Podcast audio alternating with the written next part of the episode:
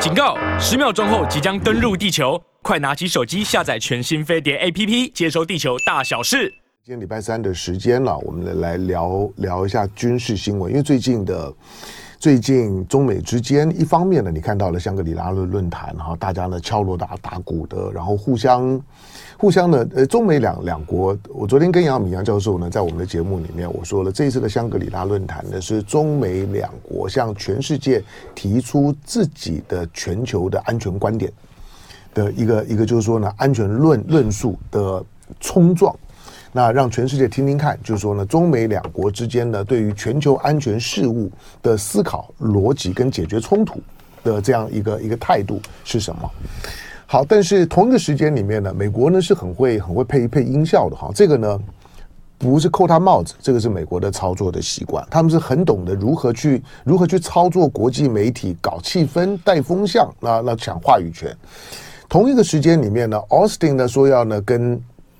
跟李李尚福见面，见不了面之后呢，就把五月二十六号呢，在在在这个呢，在南海南海的这 R 十一三五的就抵近侦察的时候呢，受到了受到了歼十六的抵近拦截。那大家说呢，这鬼鬼鬼切入啊，那那个画面呢就曝光了，就开始呢谴责一番。然后呢，当李尚福 Austin 的六月二日。六月二日呢，香格里拉论坛呢开幕的当天，Austin 的演讲，隔一天呢是李李尚福的演讲。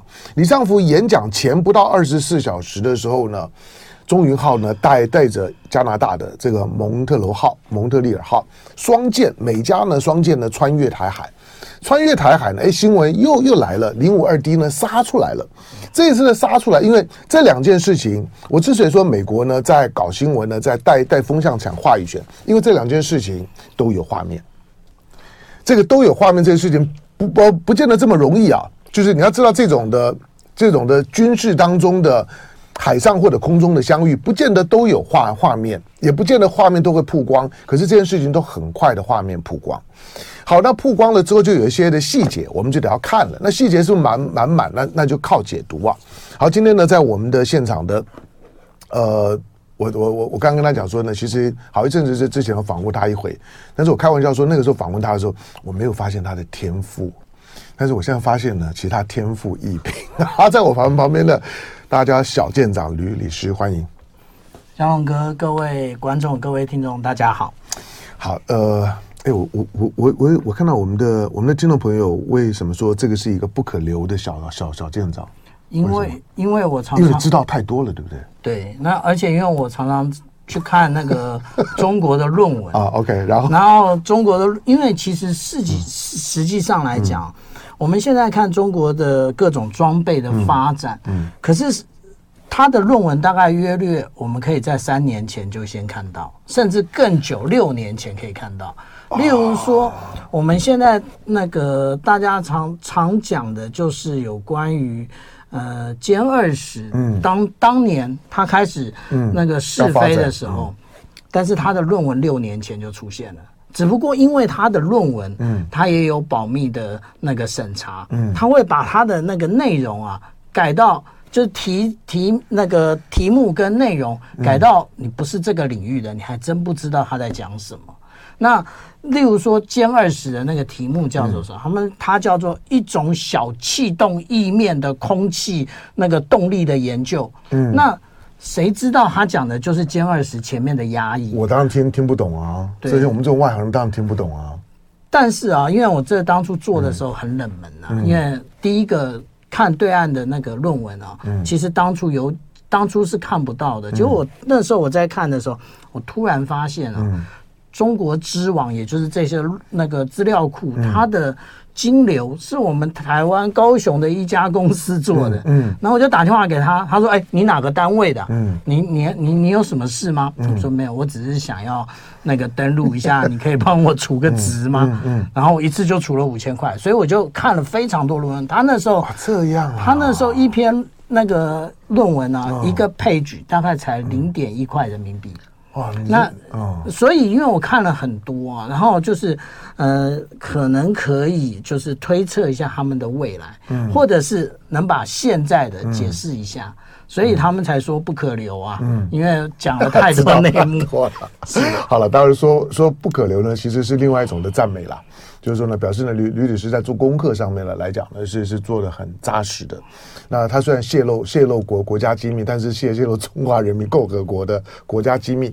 好了，今天呢，回到回到回到，就是说我我今天呢，给给这个呢小小舰长的三个主题，都都是最近的热门新闻。那我们第一个看，因为这个呢是你的专业啊，就是零五二 D 的这一次的拦截。但在一开始的时候呢，我我我就一直很想去查，就是说它到底在哪里拦截的。因为在台湾海海峡很宽呐，有海峡中中线呐。对，我我过去当然每次当当美国的军舰穿越的时候，我事后都会去 follow 一下，就是说他这一次走走走哪哪个位置，他到底是走中线以东还是走中线以西，是靠台湾还是靠大陆？早期的时候呢，其实有的时候他会靠中线以以西走，中线西一点点，可是后来其实大部分时间呢都在中线以东。比较多靠台湾这一个这边，一方面也不过度刺激，但是在国际宣传上面来讲，反正他既然中线是他画的嘛，这在戴维斯线，就就是呢，你最好呢海海峡两岸呢，就是说呢不要呢跨中线，所以他自己在穿越的时候，尽可能都是走中线以东，那保卫台湾嘛，他的意意思就是这样。好，那这次呢，他双舰穿越呢，也是走中线以东靠台湾的位置，可是我就想那那那架那个那艘的零五二 D。第一个，他为为为什么要这样子横的这样子杀杀出来？第二个就是他在什么地方杀出来，那就妙了。如果他是在靠台湾的这一边，那零五二 D 到底在火火些什么呢？就是解放军的东部战区，当然不代不只代表东部战区了。我说，因为一方面呢，香格里拉论坛正在开，那国际的能见度话题性很高。中美大家都在关注中美关系，而中美呢，在台湾海峡竟然呢就发生了这种的、这种的直直接的拼刺刀式的两两艘的非常高规的，就是说呢战斗舰的这样的一个几乎的相撞，那他就发现了他拦拦截点是在是在呢海峡的中线的北端的出口不远，靠近台湾的方方向是吗？嗯。现在啦，因为它其实没有提供经纬度，对，那我们大家都只能够这样推断。嗯，那为什么？就是刚刚主持人特别提到说，为什么那个中那个中云号它嗯。竟然没撞上苏州啊？对，它这么这么快的反应啊，事实上也就是回应了刚刚主持人所提到，为什么它鬼切，就是我们讲到说苏州苏州号这个。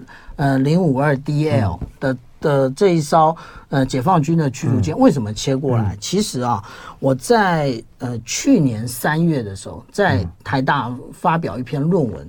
我那篇论文呢，其实呢，他我在那时候我在分析的内容是啊，是在讲说，我在探讨的是每一年我们看常常看到解放军的军演，嗯，他到底在演什么？那我从这里面来推断呢，解放军到底在做什么？其实我做成一个结论啊，就在二零二零年的时候，其实解放军在武装海岛，巩固近岸空防，也就是那个时候，其实美国早就已经开始做抵近侦察，可是他他的解放军的能力也已经足够了，他要巩固他海岛的那个防空能力，然后呢，他慢慢的要向开始向外推。那这个是二零二零年，他他你说的海岛不是台湾岛，是说大陆现在自己掌控的海岛，对，就是在他们领海基线里面的岛，甚至领海基线上面的岛。那但是到了二零二一年开始，他就不是了，他就是反低攻破防，贺主抵近侦察。嗯，那这个是我去年发表的论文，可是我们现在来看哦，就是从去年一直到现在，就是。那个解放军一直对于美军各种军机或者军舰的抵近侦察，都有很强烈的动作。正好就是我这篇论文所讲到的。因为对不起，中国不忍了，就是解放军不忍了。为什么？因为他的能力已经到了，而且呢，嗯，事实上来讲，美国的基建越做越夸张，然后就是越来越接近那个中国的领海基线，然后而且。他都趁着刚刚像刚刚主持人讲的各种的重要的时点，或者是解放军在军演的时候，那他来接近，那他来接近，当然有各种的想象啊。那例如说 RC 一三五在五月二十六号在南海的那个状况，其实因为在军演的时候，那它可以观察整个的一个作战太阳是怎么样变化的。嗯，例如说，我们海军一般的演演习开始的时候都是无线电管制，对，跟电磁波发射管制，嗯，也就是所有的无线电都是静默的。那是怎么样一步一步推展到所有的雷达开启？嗯，那我到底是怎么样？获得目标的，那它的 RC 一三五可以在上面录制的非常清楚。嗯，那当然也就像那个，嗯、呃，湘龙哥前几天在震惊龙凤配所讲到的，嗯、那也就是歼十六，它不是舰载机啊，嗯，也就是它是从岸上起飞的，没错，然后它就是蓝军跟嗯。解放军对抗的，对抗的，跟解放军的航空航航空母舰对抗的，然后顺带驱离。那驱离的时候，那这一个动作是，呃，肖龙哥真的很厉害啊，就是也有讲到说，哎，他拍为什么这样拍啊？嗯，他的那个。拍照的那个位置是在哪里？那是在副驾驶的席位上。没错，没错，没错。那副驾驶为什么可以这样拍，还站起来拍到拍到左飞机的左侧啊？嗯，就代表是准备好的，就是等你来的。嗯，那为什么要这样做啊？也就是他除了后舱在录制这些之外，嗯，他前舱有大戏要上场。那我们讲回头，就是说这次中云号。的事件的话，实际上来讲，它的距离，如果我们讲一百五十码的话，一百五十码，如果算那个时间的话，嗯、因为实际上我们最近听到那个，嗯、呃、嗯、呃，美国海军新闻网，它的那个，它有公布一些那个音音频，嗯。它其实中云号已经拉到只剩一节的速度，嗯、一节已经几乎快停车了，已经其实已经停车了，因为会有一些在在在减速了，对，它已经快速减速。对，那但是它跟那个苏州号呢，距离就是一百三十七公尺，嗯、那我们海军都用算码的嘛，一百五十码，它如果没有减速的话，一定撞上，那个基本上十一秒就撞上了。那但是这一个是不是有很多人说，哎呀，很紧张啊？但是不是最紧张？不是啊。嗯。为什么在二零一八年九月三十号，他们在南海的南薰南薰礁上面也曾经发生过，迪卡特号跟兰州号，也就是零五二 C 的这一个飞弹驱驱逐舰也曾经发生过。那个时候只有四十五码，也就是四十一公尺。嗯。那个是这一次的距离的。那个三分之一啊，嗯、那也就是三秒就要撞上。嗯，好，我我问，因为因为因为你是负责开船的人，你你是舰长。呃，如果以中云号这种这种就是说阿利伯克级的这种的驱驱逐舰，它的航速我查了大概二十节。对。二十节的航速，假假定呢，它在一个一个最最高速的一个前进的过程，那前面呢突然间呢，就零五二二 D 呢，D 二呢杀出来了之后，它如果要从二十节，然后呢停下来，大概需要多长的距离？嗯，它的距离啊，其实看你拉退拉退车的速度，嗯、因为船没有，事实上没有没有刹车了，它它已经我们叫拉退车，嗯、可是啊。嗯，包含我们的成功级，或者是我们现在讲的伯克级啊，它都是可变螺距的。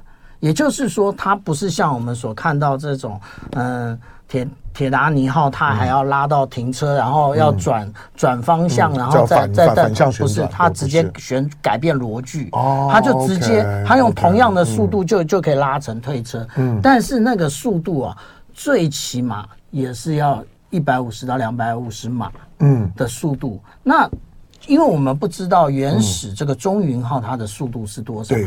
不过我们可以看得到这个苏呃苏州舰它的速度是多少？嗯、为什么？因为我们海军啊，就是说这是一种经验谈。嗯、我们在看它的速度的时候，我们可以看它的尾机。嗯。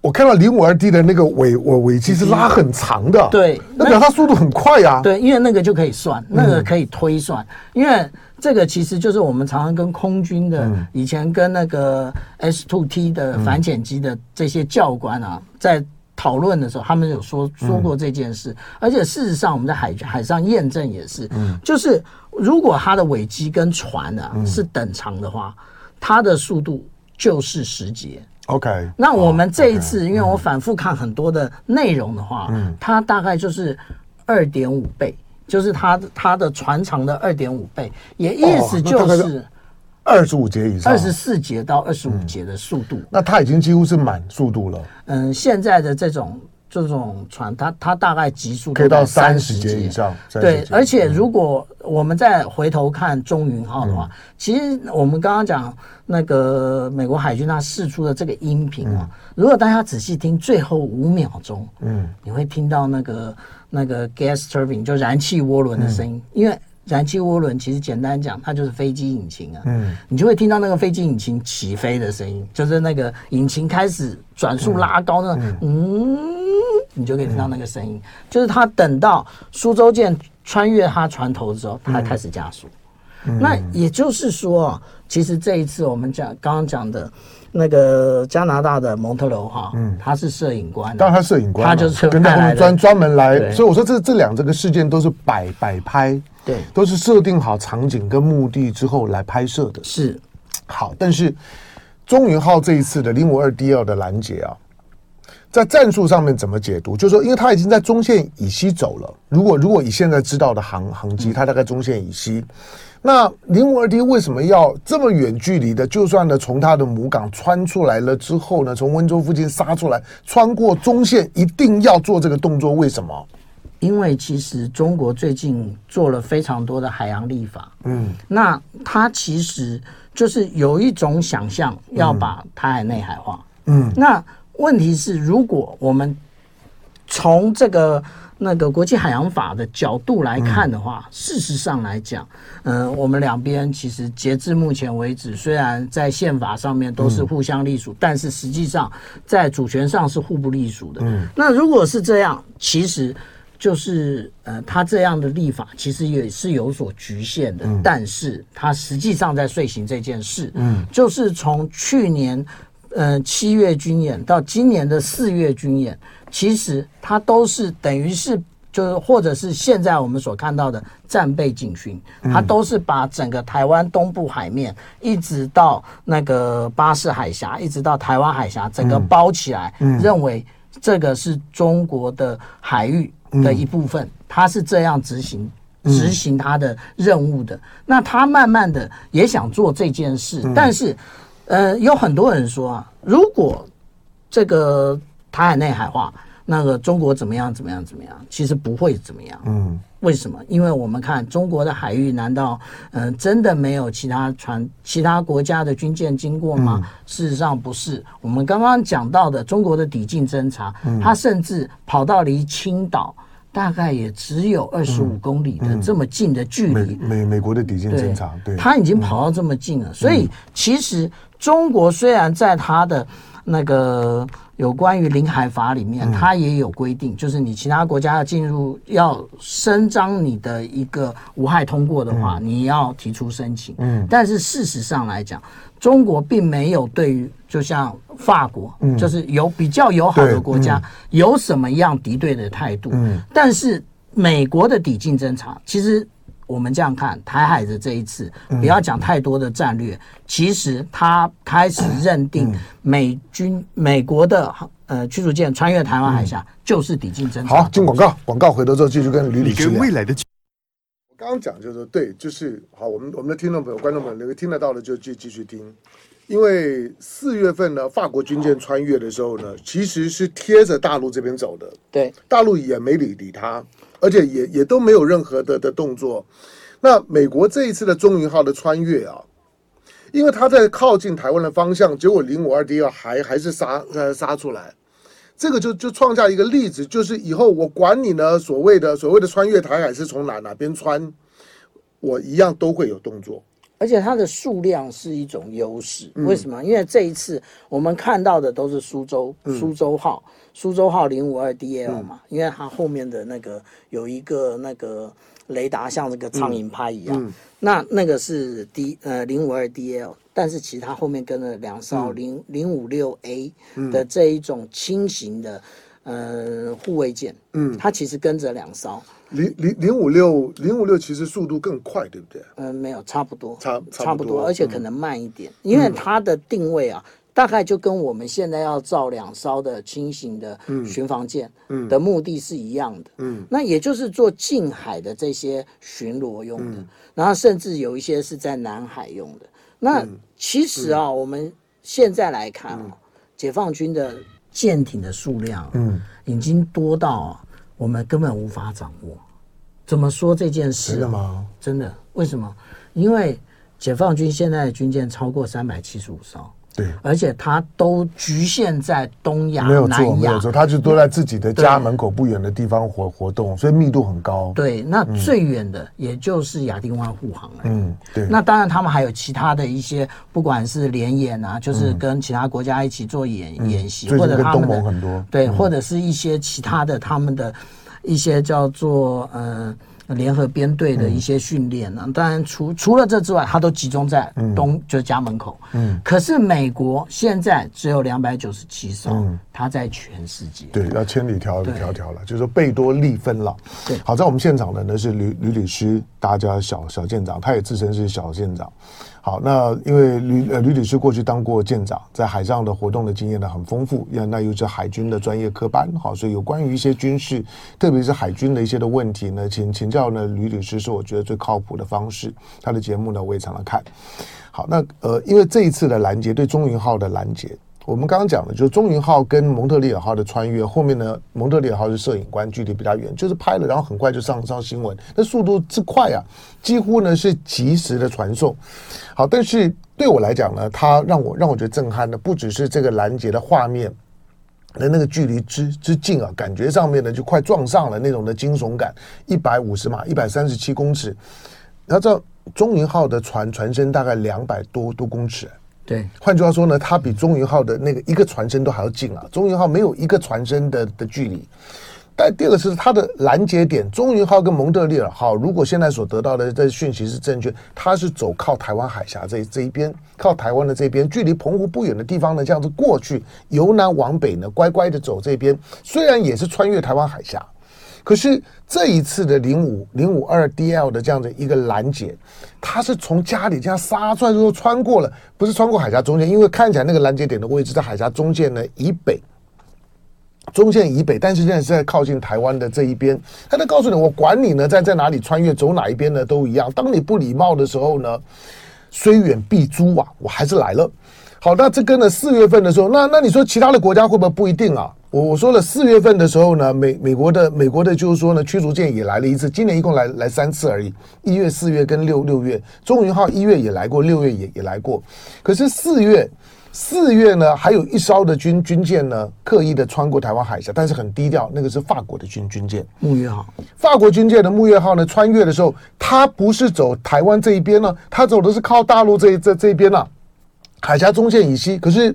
你发现呢？解放军一点反应都没有。就是如果你基本上面大家有默契，同时没有恶意，他就不管你，你就就穿越吧。可是美国这次很明显的是要作秀的，所以零五二 D 二也不客气了，远远的就杀过来，而且是杀到了中线以东，在台湾的距离台湾不远、东北角不远的地方呢进行拦截。好，我不知道过去有没有过类似这样的情况了。不过因为这次的画面感太强。第二个就是说，那。离我们不远的地方，你你看，你看那个坐标，如那个坐标如果是对的，其实大概就在台湾岛的西北方呢，出去呢不不远的位置，大概距离澎嘉屿、彭佳屿啊、棉棉花屿那带不远的地方，它的拦截点在在那那边哦，基本上面都还是在台湾的经济海域的范围之内啊。那台湾的军方为为什么都没有反应？像这种的事情这么有危险性的，中美两国的海上的碰撞都快发生了，我们都没有反应吗？我们有反应。嗯，我们的反应都一样，尽在掌握。对呀、啊，对，反正每一次都是这种罐头回答，嗯、然后也从来不公布这他的航机，他只公布空军空空军有航机目标，可是那个是示意，不准确的，是非常不准确，非常不准确。他虽然画一个短短的，好像跨越海峡中线，其实并不是，常常已经很近来了。那甚至他那个就是在四月军演的时候，嗯、他他画的那个。嗯，运八反潜机事实上只呃那个运八反潜机没有过鹅銮鼻，嗯，但是为什么我们看到那个解放军的演习画面，它跟那个呃歼十五舰载机嗯。飞在一起啊？那个在东岸啊，那就已经跨越了鹅銮鼻啦。为什么他是这样画？所以那个都是示意，嗯，他不愿意让我们知道真正的情况，跟去年的七月的时候。发射飞弹的状况一模一样，就是日本说了，我们才知道，不然我们什么都不知道。嗯，好，那我们这样子讲啊，也就是说，我们可以把这个当做一个时间点。嗯，我们来看后续，就是未来，因为就是嗯，他每个月都会来嘛，原则上啊，现在没有了。对，那他现在已经快快停经了。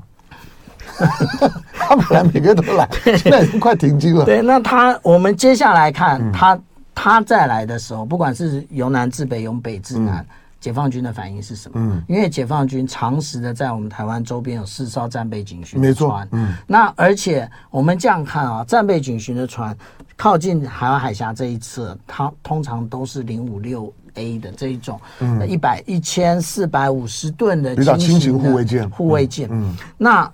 让苏州舰这种等于是它，呃，除了零五五以外，顶尖的这种驱逐舰出来的其实并不多，因为它还有其他的任务。嗯，那我们就来观察以后的状况是什么。那这个对于美国绝对是一个威胁。为什么？因为除了它的，因为我们可以看到，不管是那个蒙特罗号，或者是嗯呃，呃中云号，它的舰长几乎都在驾驶台。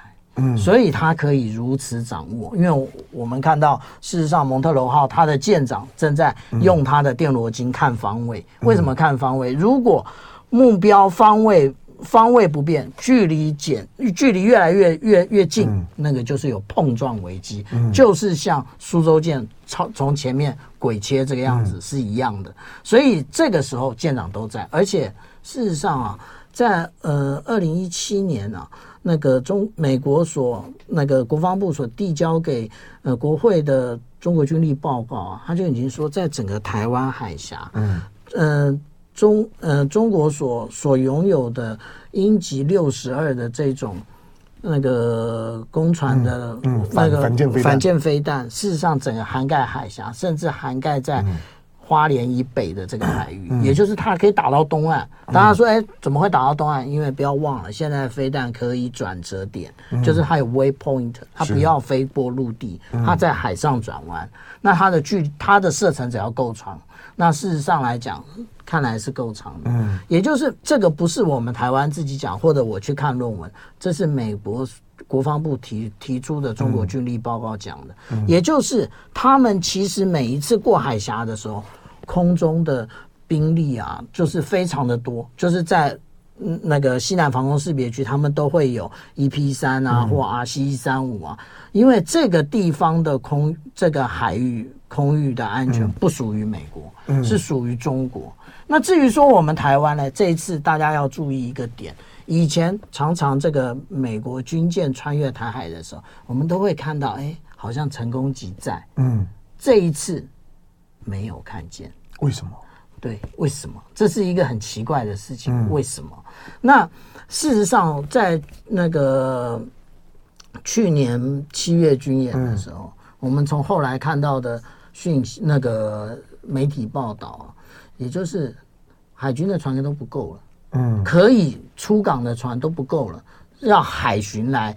来递补，海巡都讲我是海域执法，对啊，你叫我去做这个，你偶尔叫我那个大家跑个龙套打打飞弹，反正打飞弹的也是你派来的人，也不是我的人，嗯，这样子 OK。可是你要叫我真正加入你们的就是军事行动。的话，它对于我们实际上就是所谓的 rule of engagement，就是接战交战准则。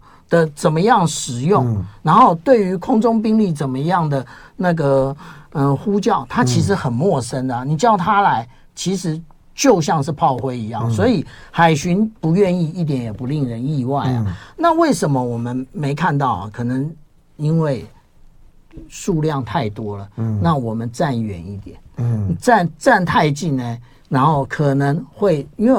事实上啊，我们很多人都在讲，不要怕，美国就在附近。嗯，可是事实上，我们跟美国有联系吗？嗯，我们不要说跟美国没联系，我们跟日本也没联系啊。嗯，那个，嗯、呃，前天的报纸不是披露说，我们台、嗯、台日之间有什么样的兵推？嗯、对，兵推。然后，当然后来国防部他有一个那个那个新闻稿说，哎，不，事实不是这样。但是国防部是这样啊，他。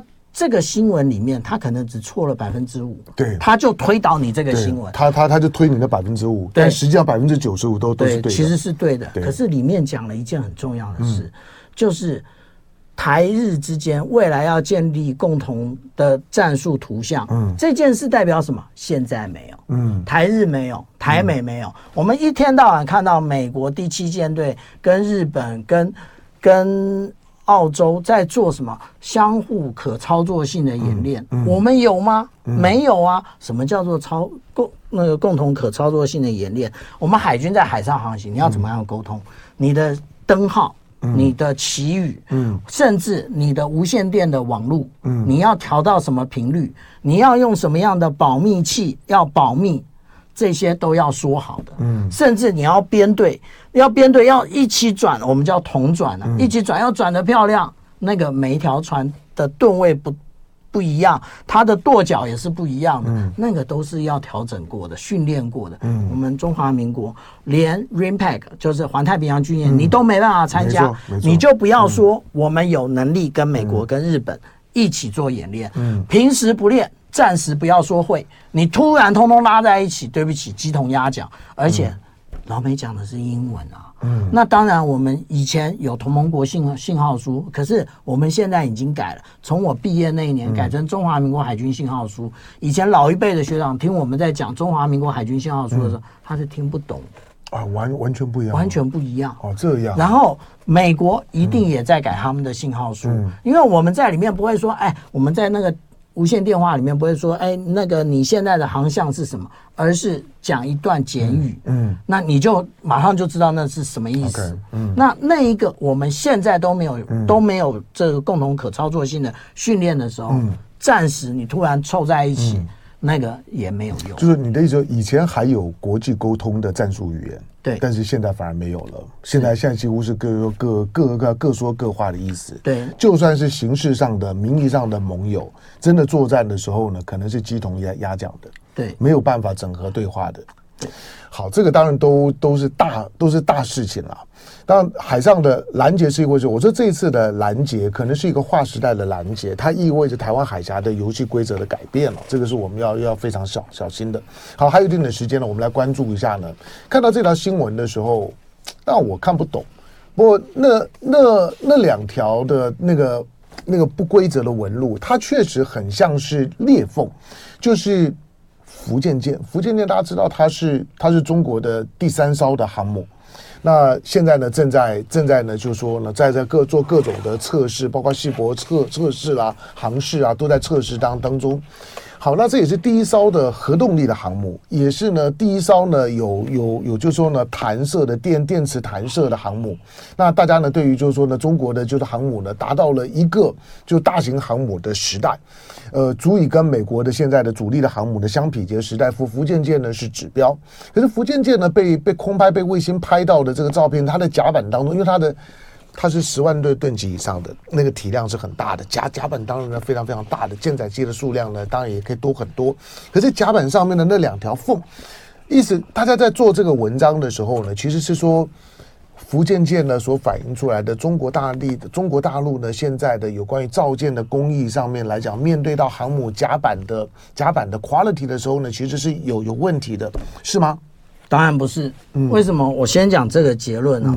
基本上，如果船只出现这种龟裂，只有两种情形：第一个焊道出现问题。嗯，当初因为现在都是船段组合，对，就是一段一段焊起来的，焊起来的，就是焊道出现问题。嗯，那它的焊道呢，不是这样不规则型的。第一个，第二个就是金属疲劳。嗯，不要开玩笑了。现在这个福建舰它有水，嗯，舰载机。弹药全部没上去，怎么可能会有什么金属疲劳呢？嗯、好，我们现在大家都在讲这张图啊，嗯、那我也有做这张图。我们仔细看这个红框里面有两条线啊，嗯、这个没有在啊，海军甲板上面有拖拖地啊，嗯，有就是那个清洁甲板的，你还真不知道这是什么，这是水渍。对，我也我我也我也觉得这是水渍，这是水，就冲了水之后的水渍啊。那为什么会有这个水渍啊？因为福建舰它甲板上有非常多的这种泡沫喷口灭火，或者是做那个核生化防护的时候，嗯，它要消除的时候会喷海水。那它要做这个测试的时候是分段测试，那就会有漏水，而且它要压棒，就是它要压那个，它要用超过它。那个一般正常的压力去压那个管线，让那个测试那管线能不能承受这个压力，所以这个是水质，而且这是二零二二年八月的，嗯，这个 Google 的照片，大家看 Google 照片不要自欺欺人，跟看它三峡大坝一样，以为三峡大坝扭曲了，对，那都是胡说八道，嗯，然后那个什么，我们来看啊，这个是今年。今年五月的时候，嗯，CSIS 就是常常做兵推的那个单位啊，它的那个分项，这个 China Power 的分项，它做了，哎，后尾端的不见了，跑到中部来了，嗯，它跑到船中段来了，更确定它就是水质，嗯，那它为什么水质会流成这样？因为事实上来讲，它是有沙道的，嗯，就是它飞行甲板沙道上面它是顺着沙道流的，所以它要让水。能够排到玄策里面，嗯，它是这样流的。我有做这一张图，赶快节目要结束了。等于就它的一个排水的系统，对，它就是从这中间流流流流流，嗯，流出来的。嗯，那那一个沙道是防滑的，防飞机跟防。时间到了，可惜啊。